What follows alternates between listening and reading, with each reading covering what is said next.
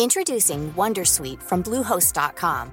Website creation is hard, but now with Bluehost, you can answer a few simple questions about your business and get a unique WordPress website or store right away. From there, you can customize your design, colors, and content. And Bluehost automatically helps you get found in search engines like Google and Bing. From step-by-step guidance to suggested plugins, Bluehost makes WordPress wonderful for everyone. Go to bluehost.com/wondersuite. Vous avez 5 minutes? À quelle vitesse faut-il aller pour faire Paris-New York en 30 minutes? Un voyageur non entraîné supportera-t-il la pression? Comment coloniser Mars? Musk est-il un doux rêveur aux yeux des scientifiques?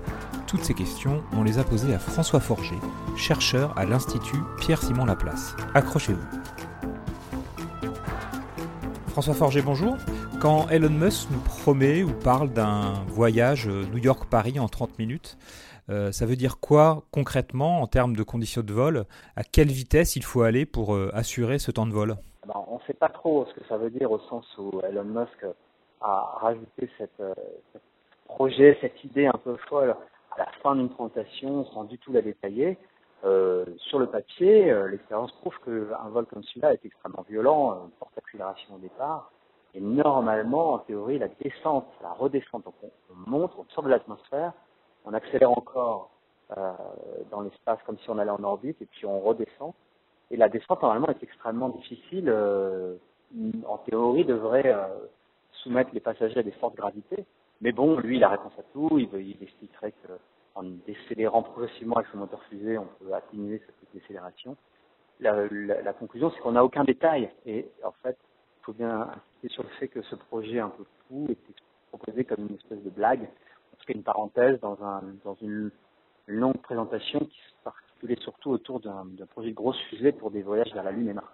Alors effectivement, c'est une, une vidéo un peu clin d'œil qui a été mise en ligne, mais très détaillée sur euh, un départ euh, à New York euh, près de la Statue de la Liberté, si je me souviens bien, et puis une arrivée aussi sur une, sur une aire d'arrivée dédiée à la fusée. Alors toujours Elon Musk fait, fait toujours des annonces qui font sensation. la question qu'on se pose, c'est est-ce qu'il y a une idée quand même concrète derrière la tête? Est-ce que c'est des choses qui, qui peuvent se mettre en place concrètement? Alors ce qui est très impressionnant avec Elon Musk, ça qui devient un petit peu légendaire, hein, c'est qu'il annonce des projets un peu fous depuis de nombreuses années, en tout cas dans le cadre du spatial, euh, la compagnie SpaceX. Euh, il a dit je vais faire des fusées, euh, alors qu'il avait une expérience, donc moi s'est dit n'importe quoi. Il a fait des fusées, des fusées très performantes, il a gagné beaucoup de marchés. Il a obtenu le marché de, ravitaillement de la Station spatiale internationale en matériel, c'est des capsules Dragon, en astronaute, ça c'est pour l'année prochaine, les capsules Dragon 2. Donc des choses que toute jeune compagnie fait euh, euh, normalement, euh, ne peut pas faire si rapidement. Donc, il le fait. Il est souvent un petit peu en retard dans ses projets. Et donc, quand il annonce cela, eh ben, on est obligé de le prendre plus au sérieux que bien d'autres annonces un peu folles qu'on entend souvent. Euh, à mon avis, il va construire sa grosse fusée. Je ne sais pas s'il l'appliquera au transport euh, d'un point à l'autre de la Terre, mais il a vraiment des projets sérieux. Il, proposera ce, cette énorme fusée, en tout cas pour des lancements de satellites commerciaux, et il poussera les organismes comme la NASA à financer l'exploration des planètes avec cette fusée-là. Donc, à mon avis, la fusée va avoir lieu, ce n'est pas un propos en l'air. Imaginons que tout ça se mette en place.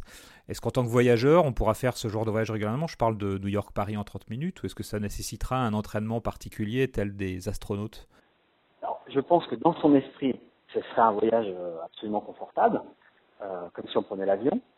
C'est un peu ce qu'il prétend.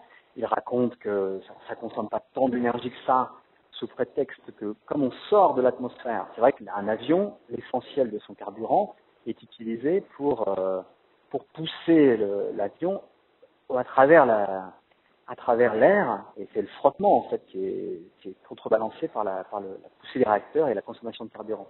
Alors sur une fusée, il peut dire que quand on est hors dans l'espace, il n'y a plus de frottement, mais en réalité, il faut tellement de carburant pour monter puis redescendre. On le voit bien, sa fusée, c'est essentiellement une énorme quantité de carburant et même s'il y a pas mal de place, euh, ça consommera quand même plus de carburant qu'un avion, quoi qu'il en dise. C'est vrai qu'il dit le contraire. Moi, je pense que c'est pas possible. Et au final, euh, je peux pas vous répondre plus que ça, puisqu'il n'y a aucun détail qui a été donné. Malgré tout, euh, avec cette technologie qu'il a développée, qui sont quand même très intéressantes, c'est un des premiers vraiment à maîtriser le retour des fusées après leur lancement et leur atterrissage. Donc ça, c'est crédible. Et, et lorsqu'il fait cela, il peut tout à fait décider de maîtriser les poussées, c'est-à-dire les, les, forces que vont ressentir les voyageurs, et euh, il pourrait tout à fait expliquer que la, poussée au départ sera un petit peu plus que la gravité qu'on ressent normalement, mais à peine plus, et à la descente, pareil. Et à mon avis, c'est démontrable. Maintenant, je pense que ça consommerait, trop de carburant d'une part, et d'autre part, ce serait extrêmement risqué dans un premier temps. Alors, peut-être qu'il y a 100 ans, nos, ancêtres disaient que jamais on traversait l'Atlantique en avion, ce serait trop risqué. Donc, je ne vais pas m'avancer trop. A priori, ça paraît très risqué. Une fusée, c'est quand même un gros engin, compliqué et risqué. Et vous avez évoqué les ambitions de colonisation martienne également. Euh, quelles seraient les contraintes d'un tel voyage? Alors, pour aller vers Mars, euh, avant de coloniser, il faut déjà envoyer des expéditions. C'est un petit peu comme, euh, je ne sais pas si on peut dire par exemple que l'Antarctique est colonisée, ou c'est juste des expéditions qui se relaient. Donc pour aller vers Mars, la difficulté, c'est qu'il faut faire un voyage de six mois dans l'espace, donc dans un espace, dans un environnement, dans un vaisseau spatial hein, qui ne soit pas trop petit. Pas une seule simple capsule ne suffit pas, il faut un peu plus d'espace. Ensuite, il faut, quand on arrive vers Mars, il faut descendre dans l'atmosphère et se poser, c'est très difficile parce que l'atmosphère de Mars est un peu trop fine pour que les parachutes marchent bien. Il faut vivre à la surface, qui est un environnement compliqué. Puis il faut redécoller, donc il faut apporter une fusée sur place, c'est aussi un, défi euh, pas facile, plus difficile que pour la Lune où la gravité est très faible. Sur Mars, la gravité est plus élevée, il faut, faut, faut, une vraie fusée. Donc ça pose plein de problèmes que Elon Musk propose de traiter d'une certaine manière, un petit peu résumé, je ne connais pas les détails, mais euh, il y a plein de projets, notamment euh, à la NASA, de projets très sérieux de, développement de, de, futures missions à venir, euh, qui sont dans les cartons. Ce que je sais, c'est que tous ces développements, toutes ces difficultés que je viens de lister sont tellement quand même difficiles, elles sont tout à fait maîtrisables, mais difficiles, ça demande beaucoup de travail et donc beaucoup de salaire et donc beaucoup d'argent. Et je ne crois pas qu'Elon Musk ait l'argent, lui. Alors peut-être qu'il va solliciter, il va essayer de convaincre la NASA de financer sa technologie plutôt que la technologie sur laquelle la, travaille, la NASA travaille actuellement. Mais pour le reste, je veux mal, je mal faire une expédition vers Mars tout seul. Et on est à quel horizon Est-ce qu'on va pouvoir voir euh, ça de notre vivant? Alors, c'est une très bonne question puisque ça fait 50 ans qu'on dit qu'on va aller sur Mars dans 20 ans.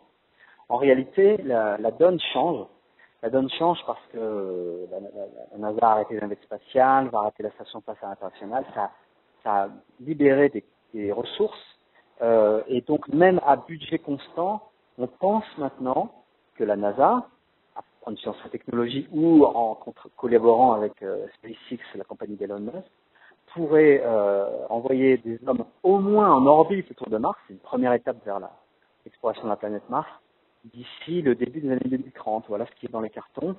Ça paraît un rêve, puisque comme j'ai dit, ça fait des années qu'on rêve de ça, mais cette fois-ci c'est un peu plus réaliste qu'avant, encore une fois, parce que on pense, on, dit cela en imaginant que le budget de la NASA reste le même qu'à présent, qu'il n'y ait pas un nouveau Kennedy, qu'il y ait un nouveau essor économique comme il y avait dans les années 60 qui permette de faire une mission équivalente d'Apollo. Non, Apollo ça a consommé énormément d'argent à l'époque, mais il y avait vraiment une, une, période dorée économiquement en tout cas, et ce serait, on pourrait plus le refaire. Donc maintenant, avec le budget constant de la NASA, on peut imaginer quand même d'envoyer des astronautes vers Mars dans les années 2030.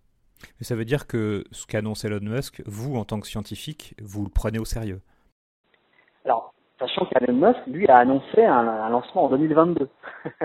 Et ça, je ne le prends pas au sérieux. Pour moi, c'est totalement impossible d'envoyer des hommes vers Mars en 2022 avec sa nouvelle fusée.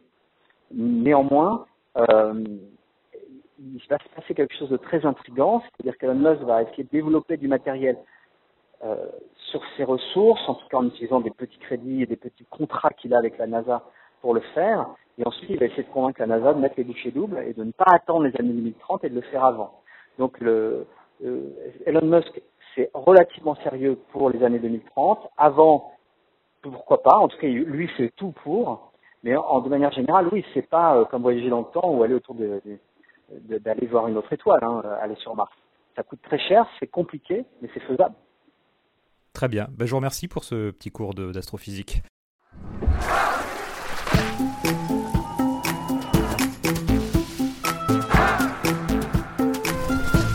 Binge audio.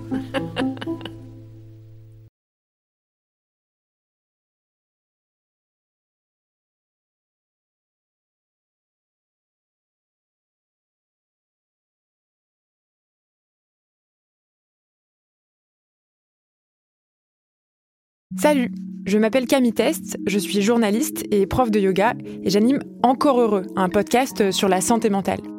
Deux fois par mois, on se pose des questions très simples, du genre comment on fait pour avoir un rapport apaisé à la nourriture, peut-on vraiment travailler et être heureux, ou encore pourquoi se réconcilier avec le sport.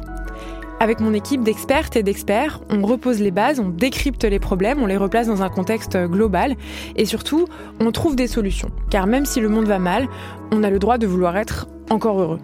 Encore heureux, c'est un podcast de Binge Audio, déjà disponible sur votre appli de podcast habituel. Join us today during the Jeep Celebration event. Right now, get 20% below MSRP for an average of 15178 under MSRP on the purchase of a 2023 Jeep Grand Cherokee Overland 4xE or Summit 4xE.